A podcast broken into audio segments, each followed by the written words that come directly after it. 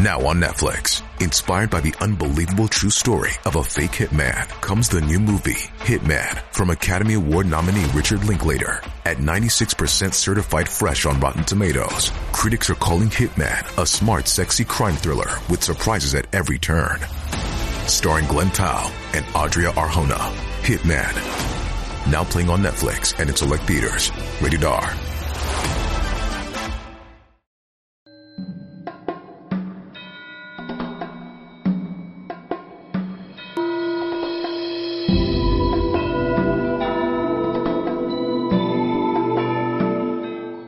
闻佛音，见佛法。感谢各位师兄收看今天的节目。在佛教中，不入轮回、超越生死是最理想的修行结果。佛教徒们将其叫做正果。达到了这个境界，就能称之为圣人。成为圣人后，就会拥有六种神通。这六神通又作六通，指六种超人间而自由无碍之力。分别为神境通、天眼通、天耳通、他心通、宿命通以及漏尽通。而今天，小编找到了一篇南怀瑾老师对于宿命通的开示，在这里分享给大家。在开始今天的节目之前，还请大家点点订阅和小铃铛，点赞是对小编的最大支持，谢谢大家。人生生世世都在轮转。有些人生下来就有宿命通，知道自己的前生或他人的前生。宿命通是从定力来的，不要认为打坐就是定。你说那我做了三年都做不出宿命通，你那是昏沉散乱，不叫定力。两条腿虽然盘得很好，心里念头却不断。定是心境如万里晴空，无片云，无所不照，既不昏沉，亦不散乱，也没有妄念。这么一定，身体已经忘了。你以为坐在那里不动就是定吗？那叫盘起腿来睡觉。而宿命通是从真正的定而来。但有些人不修定也有宿命通，这叫报通，是善的业报而来。多生多世因念佛号，或持药师如来，或念阿弥陀佛，或称释迦牟尼佛，这一生善报现起，天生就有宿命通。所以报通并非修定而来，得宿命通的人知道前生是猫、狗、豺狼、泥鳅。如果是豺狼、蚂蚁、泥鳅，还得先变成猫、狗之类的高一级动物，然后才能转换成人身，很不容易。他们知道恶趣的痛苦，因此不追求人世间的欲望。这种不乐欲乐，不是修道成功，而是害怕。有许多人这一生清闲淡泊，不需守戒，而自然在戒中，那是因为胆子小，并非有道行。受罪受够了，心理上怕那一念，不是戒律严谨，也不是智慧道德成就，而是过去生阿赖耶识习气上变畜生恶鬼，受罪受够了，下意识害怕，所以很老实，这不算是道。关于宿命通的修法，《瑜伽师地论》中说过：“先所受行，次第随念想者，唯有此想。从童子位起至于今，随意念转，自在无碍。”而大家要特别注意“受行”两个字。是五蕴中的受蕴和行蕴，要把这两种功能修好。这两个字是要点。神通是唯心所变的，都是受蕴的作用所变的。不要认为受蕴是坏的，这五蕴都是一心的作用，所以把受蕴一变过来，就起了神通境界的功能，叫做神而通之。宿命通修这个想，就要参念头、正思维，在定的境界里追想。回想我自己在十一二岁还没有学佛时，就已经知道做这个功夫了。我小时候读书，走路走着走着会忽然呆住。我在想，奇怪，我自己刚才在想什么呢？怎么会想到这里来？譬如想到吃糖，回家去拿糖时，我就站住了。我刚才在想什么呢？怎么会想起来吃糖？我会倒回去想，在想糖以前在想什么？啊，在想这个，这个以前我想的又是什么呢？哦，想书中的某一段里，一直推问下去，我都呆住了。人思想很奇怪，我一下下想的那么多，倒转的去推。那个时候我还没有学佛修道，所以要想有宿命通，自己前生是什么呢？多生多世做过什么人，变过什么？就是用这个方法。像你坐在那里，你想想看，你早晨第一个念头想什么？早就忘了。你背书也背不来，读书也没有这个本事。所以我到现在有时书背不下来，我就会静一下，想一下。那本书是什么封面，什么颜色，然后第几页第几行就出来了，就背下来了。其实我这不是背书，是新意识中的影像出现。在你问到我时，我心中就呈现了那本书第几页第几行的那个字，就是这样追想回去。这样一来，记忆力也强了，思想也清明了，心念也不乱起了。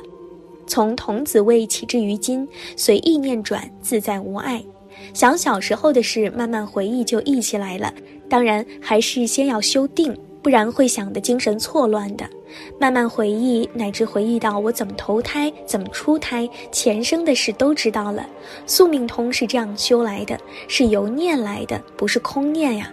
如果搞空念，你怎么可能晓得宿命呢？你昨天的事都忘记了，还有什么可能得宿命通呢？所以平常一定要注意研究经文。大家注意，修神通这一段听过以后，就把它放在一边，记住了就是，不要乱学，学不好的。大家先要把真正的功夫、真正的见地、真正的定境都求证到，才能开始修宿命通。很多经典都明白告诉你这个修法，尤其许多禅定的经典上都讲过宿命通的修法。增一阿含经中，佛的公子罗侯罗用安那班那的方法修正：彼苦乐已灭，无复愁忧，无苦无乐，护念清净，游于四禅。他正道没有苦，也没有乐，没有忧愁，更没有忧闷。大家要注意，到了苦乐已灭的境界，也还是念。所以接着说护念清净，身心内外一片融化了，正到四禅境界。彼以此三昧，心清净无尘秽，身体柔软。这时身心毫无扎垢，如婴儿状态一般。要到三禅以上才能证到这个境界，此时智慧到达了，知所从来，一本所作，自是宿命无数劫事，同时解脱了生死，进入变异生死中，知道自己如何来，如何去，得宿命通，能知无量亿劫事。四果罗汉只能知五百生，大阿罗汉知道的就多了。罗侯罗就是到达这个境界。追忆，慢慢意念，但不是用妄念追忆，而是在四禅八定的定境界意念。如果到了定的境界，一念一追忆作意，就通通知道了。这个人前生同你什么关系都清楚了，这就是宿命通。如果这个人前生是狗或猪，或者前生是你爸爸妈妈，或者前生是你冤家亲人，这时候都很清楚了，这就是宿命通。曾有一个朋友说：“假使真晓得前生是狗，吃过大便，现在想起来都会吐，多难过呀！我宁可不要宿命通。”这话也有道理。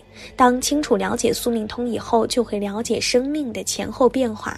世界上的确是冤亲平等，没有什么差别和了不起。